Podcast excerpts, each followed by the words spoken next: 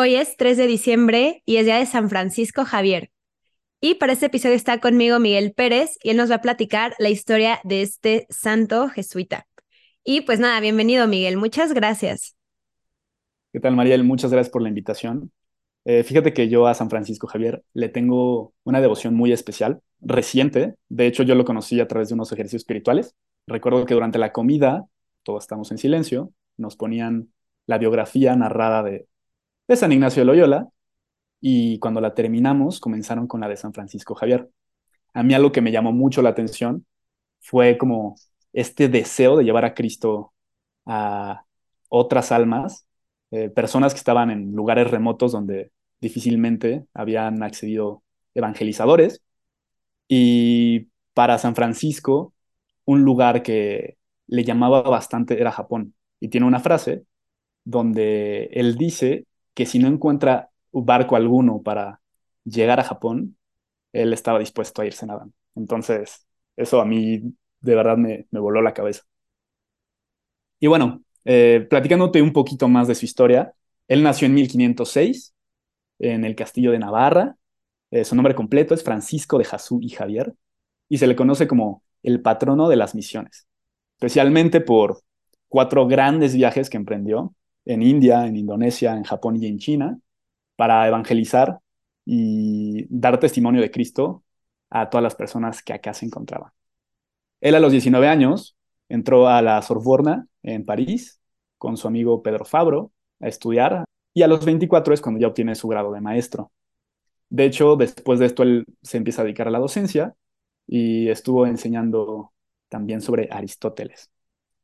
Durante estos años, él era compañero de habitación con Pedro y también con Íñigo de Loyola, el buen San Ignacio, que a los 27 justo empiezan a tener una relación más íntima y ante la insistencia de San Ignacio y su ejemplo, decide eh, vivir los ejercicios espirituales, los cuales eh, transforman totalmente su vida a una hondura mucho mayor en el aspecto espiritual. Hay que recordar que durante esta época se había dado el, descubrimiento de América en 1492 y también la expulsión de los musulmanes en España. También estaba pasando todo el tema de la reforma protestante de Lutero en 1517. Entonces, todo eso había influido bastante en el panorama que se estaba viviendo en el mundo y especialmente que, la iglesia estaba padeciendo.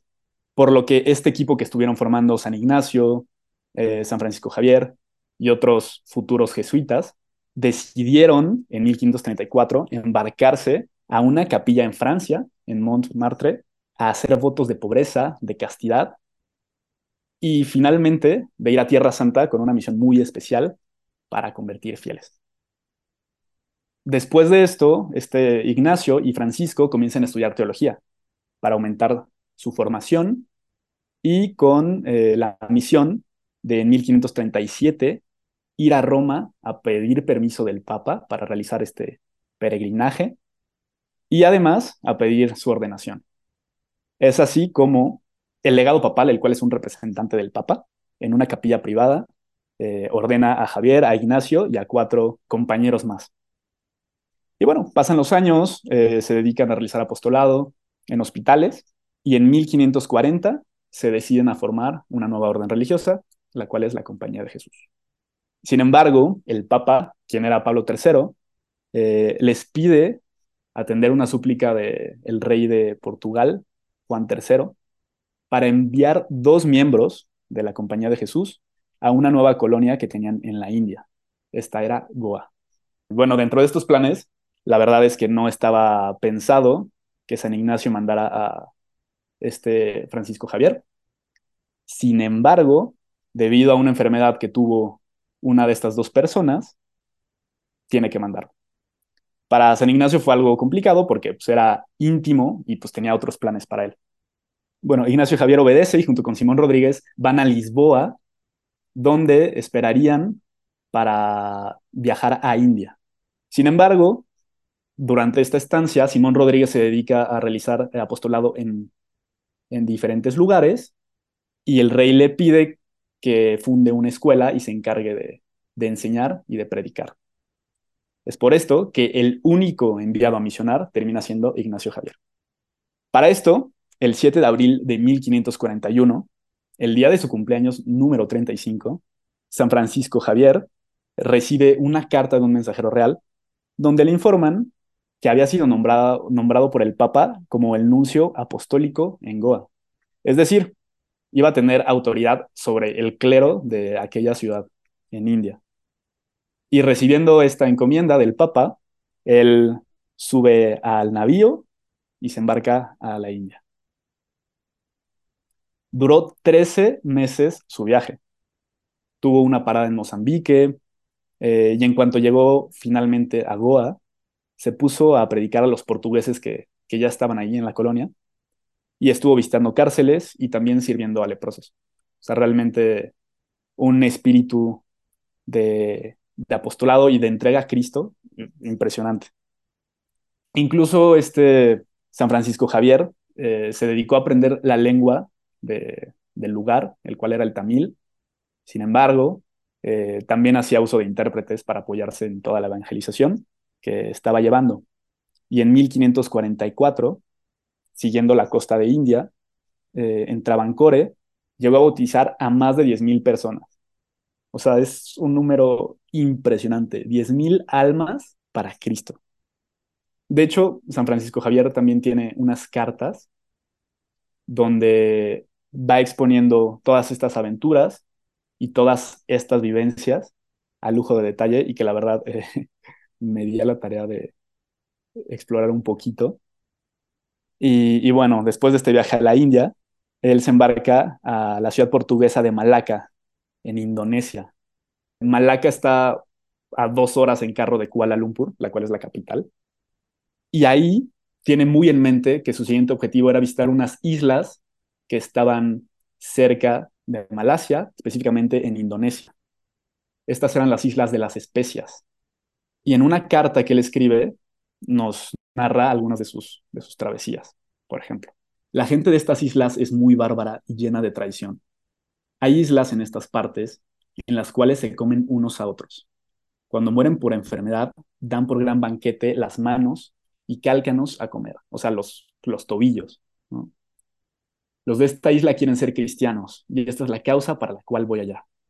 Hay abominables pecados de lujuria entre ellos, los cuales no podrías creer ni yo me atrevo a escribir. La lengua malaya, que es la que se habla en Malaca, es muy general por estas partes. En esta lengua malaya, con mucho trabajo saqué el credo, la confesión general, el Padre Nuestro, el Ave María, el Salve Regina y los mandamientos de la ley, para que me entiendan cuando les hablo en cosas de importancia. qué increíble. O sea, imagínate aprender un idioma con ese objetivo, evangelizar. Y San Francisco Javier lo presenta como poca cosa, o sea, apenas y con mucho trabajo logré sacar todas estas oraciones, cuando realmente, o sea, es algo loable, algo de admirar. Em, en su paso por estas islas, también pasa por la isla de Ternate y la isla del Moro. Y también eh, describe un poco su, su pasaje ante ellas. Si estas islas tuvieran maderas odoríferas y minas de oro, los cristianos tendrían el coraje de acudir y todos los peligros del mundo no les espantarían.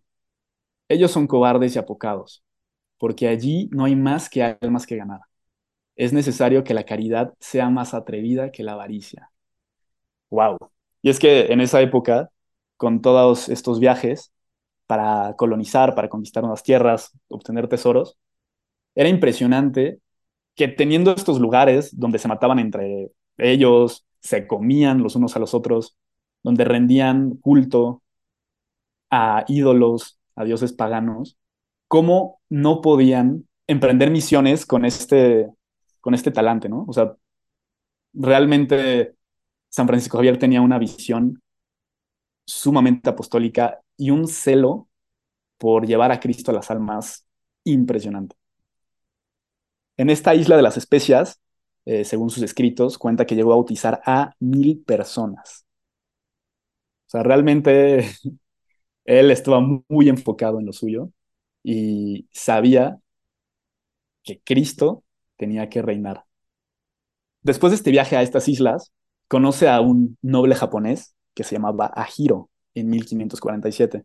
Él estaba interesado en hacerse cristiano y le empezó a contar a Francisco Javier de Japón, algo que atrajo la atención de este gran santo, porque para él no cabía en la cabeza que una nación tan culturalmente avanzada jamás hubiera oído hablar de Cristo. Entonces, desde ese momento surgió en él ese deseo por llegar a estas tierras. Y lo hizo de la mano de Ajiro, que después de bautizarse se comenzó a llamar Pablo de Santa Fe y fungió como su traductor y su intérprete. Sin embargo, para llegar a Japón, San Francisco Javier tuvo que abordar el barco de un pirata y en una de sus cartas nos narra cómo era la travesía ahí, pues ciertamente durante todo el camino era un constante ir y venir, ya que el capitán rendía culto a un ídolo en el barco, le ofrecían sacrificios con pájaros y toda la travesía y el destino del viaje giraba en torno a lo que les decía este ídolo, que al final de cuentas era un demonio. De hecho, en una de sus cartas también nos, nos explica cómo la hija del capitán llega a caer al mar ante tempestades, vientos fuertes, y le preguntan a este ídolo cuál había sido la razón por la que la hija había muerto. Y es que recientemente uno de los miembros de la tripulación había tenido un accidente dentro del barco, y como este no había muerto, tenía que morir la hija. Sea, esa fue la explicación del ídolo. Entonces, pasar tanto tiempo en un barco con gente que rendía estos tributos, a mí me, me parece algo sumamente impresionante porque ciertamente San Francisco Javier tiene unos objetivos muy distintos.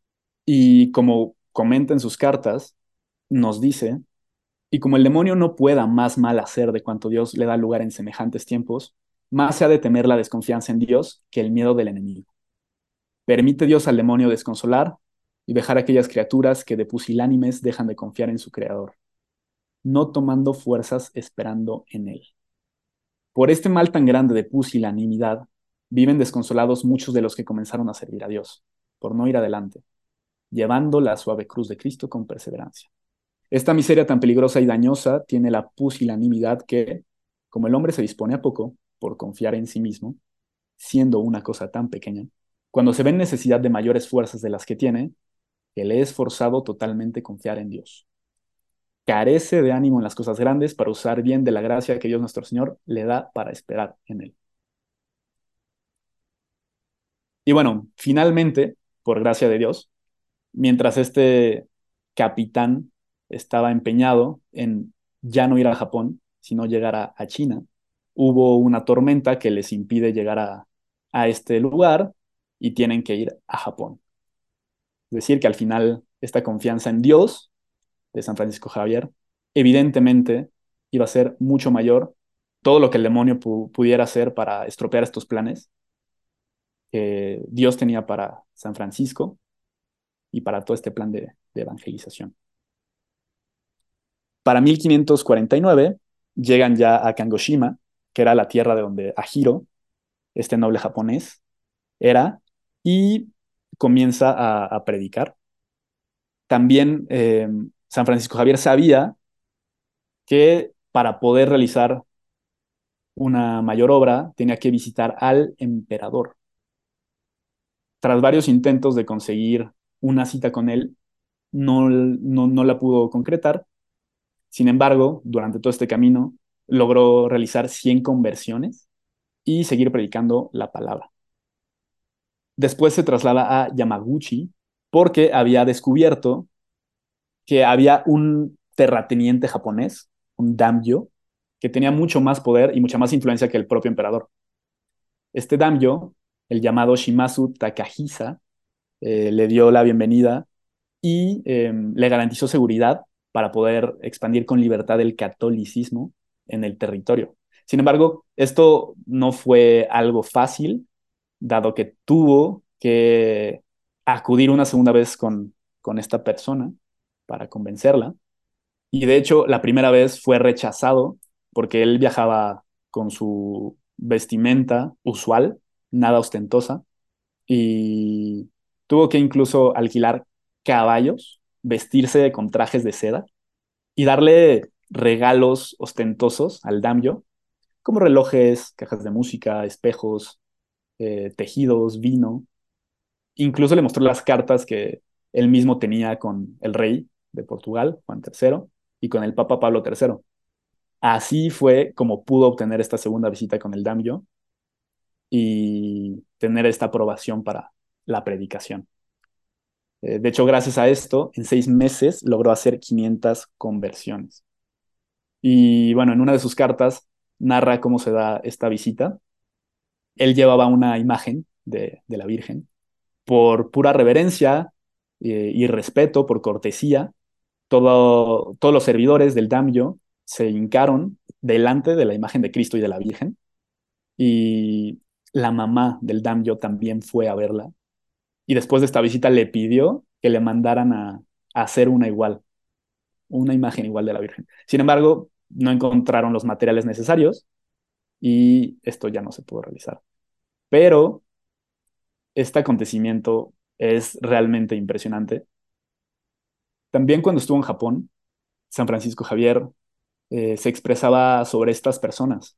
Decía que de Japón por la experiencia que de la Tierra tenemos, os hago saber lo que de ella tenemos alcanzado. Primeramente, la gente que hasta ahora tenemos conversado es la mejor que hasta ahora está descubierta. Y me parece que entre gente infiel no se hallará otra que gane a los japoneses. Es gente de muy buena conversación y generalmente buena y no maliciosa. Gente de honra mucho a maravilla. Estiman más la honra que ninguna otra cosa. Es gente pobre en general. Y la pobreza entre hidalgos y los que no lo son no la tienen por afrenta. De hecho, esta característica de la población japonesa, pues contrasta bastante con el viaje anterior que había realizado a estas islas de las especias, donde era gente bárbara. Y menciona también que esta gente estaba ávida de conocer más a Cristo, que solo con el uso de la razón era como se podían convencer de que había vicios y pecados entre ellos, e incluso darse cuenta que los padres que ellos tenían en su propia religión, Shinto. Estos padres, los llamados bonzos, aceptaban estos pecados que cometían, no lo negaban, lo confesaban de manera pública y no lo extrañaban ni tampoco lo aborrecían, lo cual a, esta gente, a estas personas, les generaba cierta incoherencia y hacía que la palabra de, de Dios penetrara mucho más en ellos. Y finalmente, en estas expediciones que tenía San Francisco Javier. Llegó a conocer también a mercaderes chinos que se encontraban en esta, en esta región, que le pedían que fuera a China a hablar de, de Cristo y a propagar su palabra. Esto era algo que no estaba en los planes de San Francisco, sobre todo porque eran tierras pues muy peligrosas. Sin embargo, con el apoyo de estas personas, pudo llegar en 1552 a la bahía de Cantón, donde encontró refugio con contrabandistas chinos y empezó a predicar. Sin embargo, meses después cayó enfermo y no fue capaz de salir ya de, su choza. Después tuvo siete días en coma, recuperó la conciencia el primero de diciembre de 1552, se entregó a la oración varias horas y finalmente, en la mañana del 3 de diciembre, fue enterrado en la isla. Más tarde, pues, sus restos fueron llevados a Malaca, en Indonesia, y de ahí se los llevaron a Goa, en India, que fue la primera ciudad en la cual misionó. Hoy por hoy, pues se encuentran sepultados en la iglesia del Bom Jesús, y de hecho, hay una reliquia de su brazo derecho en esta misma iglesia por la cantidad de personas que llegó a bautizar y sacramentos que llegó a impartir. Para 1622 fue canonizado y en 1910 fue nombrado patrón de la propagación de la fe y en 1927 patrono de las misiones. Vaya vida de San Francisco Javier. De verdad que ese celo apostólico y esa confianza en la voluntad de Dios no le impidió viajar a lugares remotos ni a dejarse llevar por las tentaciones del enemigo, ante la falta de recursos, ante lenguajes bastante distintos al que él acostumbraba, que era el español y el portugués. Y me queda clarísimo que si que si él hubiera querido, hubiera continuado su, su gran misión en China. Muchas gracias, Miguel, por contarnos la vida de San Francisco Javier. Creo que sí es conocido porque es parte del como el squad original de San Ignacio de Loyola, pero realmente conocemos más a San Ignacio de Loyola y pienso que ubicamos más a los jesuitas por los ejercicios espirituales, no tanto, o sea, por las obras de misión que hicieron en Asia o en esos lugares, que la verdad fue muy importante. Creo que en ese tiempo fueron casi los jesuitas los que evangelizaron, bueno, también obviamente los franciscanos dominicos, pero los jesuitas son súper conocidos por sus misiones en Asia, en Japón, muchísimos mártires, o sea, se iban a lugares peligrosísimos y creo que es de admirar y creo que San Francisco Javier fue como el, como la punta de lanza, ¿no? Dentro de estas misiones y un gran referente, pues, para ellas. Eh, hay una frase que dicen que dijo San Ignacio de Loyola, como que le dijo a San Francisco Javier cuando lo conoció, y que fue la forma en la que o sea, lo, lo convenció para, pues para que se uniera a la compañía de Jesús y todo esto, ¿no? Y creo, la estaba leyendo y creo que también nos puede quedar a nosotros, ¿no? Yo quisiera que, bueno, la voy a decir, pero que no solo piensen que se la dijo San Ignacio de Loyola a San Francisco Javier, sino que creo que eso está impregnado en el corazón de todos los católicos. Y bueno, dice, un corazón tan grande y un alma tan noble no pueden contentarse con los efímeros honores terrenos, tu ambición debe ser la gloria que brilla eternamente. Creo que para nosotros debe de ser como ese es el camino cristiano. Creo que muchas veces nos dejamos llevar por las cosas efímeras, desde dinero, poder, popularidad, belleza, que nos reconozcan, eh, cosas materiales, puestos, no sé, cuando realmente la, la gloria que la que debemos aspirar, pues es la que brilla. ¿Cuántos mártires cuánta gente en lo oculto, en lo secreto, no está evangelizando o haciendo algo, ¿no? Y esa es la gloria que brilla para siempre, no solo unos, no solo unos años. Y sobre su canonización y su patronazgo, a mí se me hace muy interesante y muy bonito que cuando lo canonizaron fue con otros tres grandes santos, ¿no? Que lo canonizaron con San Ignacio de Loyola, que fue su amigo, su a quien admiraba, con quien compartía, a quien lo motivó a la santidad con San Felipe Neri, con Santa Teresa de Ávila o Santa Teresa de Jesús y con San Isidro Labrador. Y me encanta ver tantos carismas contemplativos, alguien que este, reformó la iglesia, Santa Teresa, San Felipe Neri con los niños, con los jóvenes, San Ignacio de Loyola, que pues con los ejercicios espirituales, y pues San Isidro Labrador, que fue un laico, como tantos carismas dentro de vocaciones distintas o dentro de la misma vocación religiosa pudieron llegar a la santidad y se me hace lindísimo que hayan sido canonizados el mismo día. Y también cuando le dieron el patronato universal a, San Francisco Javier de las misiones católicas, se lo dieron con Santa Teresita del Niño Jesús, que fue una monja de claustro.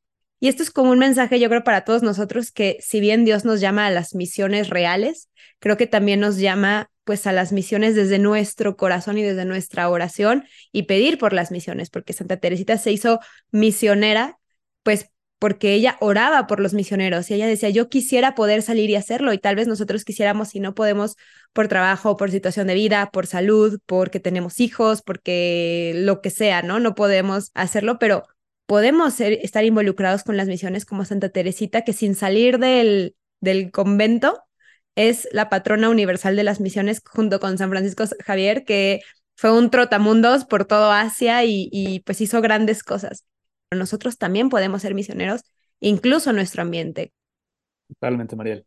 Y justo como mencionabas, yo no sabía que habían sido canonizados el mismo día, Francisco Javier y este Ignacio. Y pues qué impresionante porque fueron ordenados sacerdotes también el mismo día. Y bueno, para cerrar, me gustaría que recitáramos esta oración a San Francisco Javier. Dios Padre, que hiciste incansable a San Francisco Javier para anunciar la luz del Evangelio a muchos pueblos de Oriente, crea en nosotros el deseo y coraje de ser auténticos testigos del Evangelio, para que todo hombre pueda encontrar la salvación. Mantén viva en nuestro corazón la llama de la fe. Haz que deseemos dar esta preciosa luz a los que aún están en la oscuridad. San Francisco Javier, patrón de las misiones, vela por los sacerdotes, por los religiosos y religiosas, por las familias y por todos los creyentes que dejaron casa, patria, familia, para llevar el Evangelio a todas las criaturas. alivia sus fatigas cotidianas. Dales la misma pasión que tú tenías en el corazón para que sean como tú, incansables en el anuncio y en la caridad. Danos esa confianza inquebrantable que tú tenías en el Señor Jesús y en su Madre, la Virgen María. Haz que la Santa Iglesia se alegre siempre con nuevos hijos. San Francisco Javier, ruega por nosotros.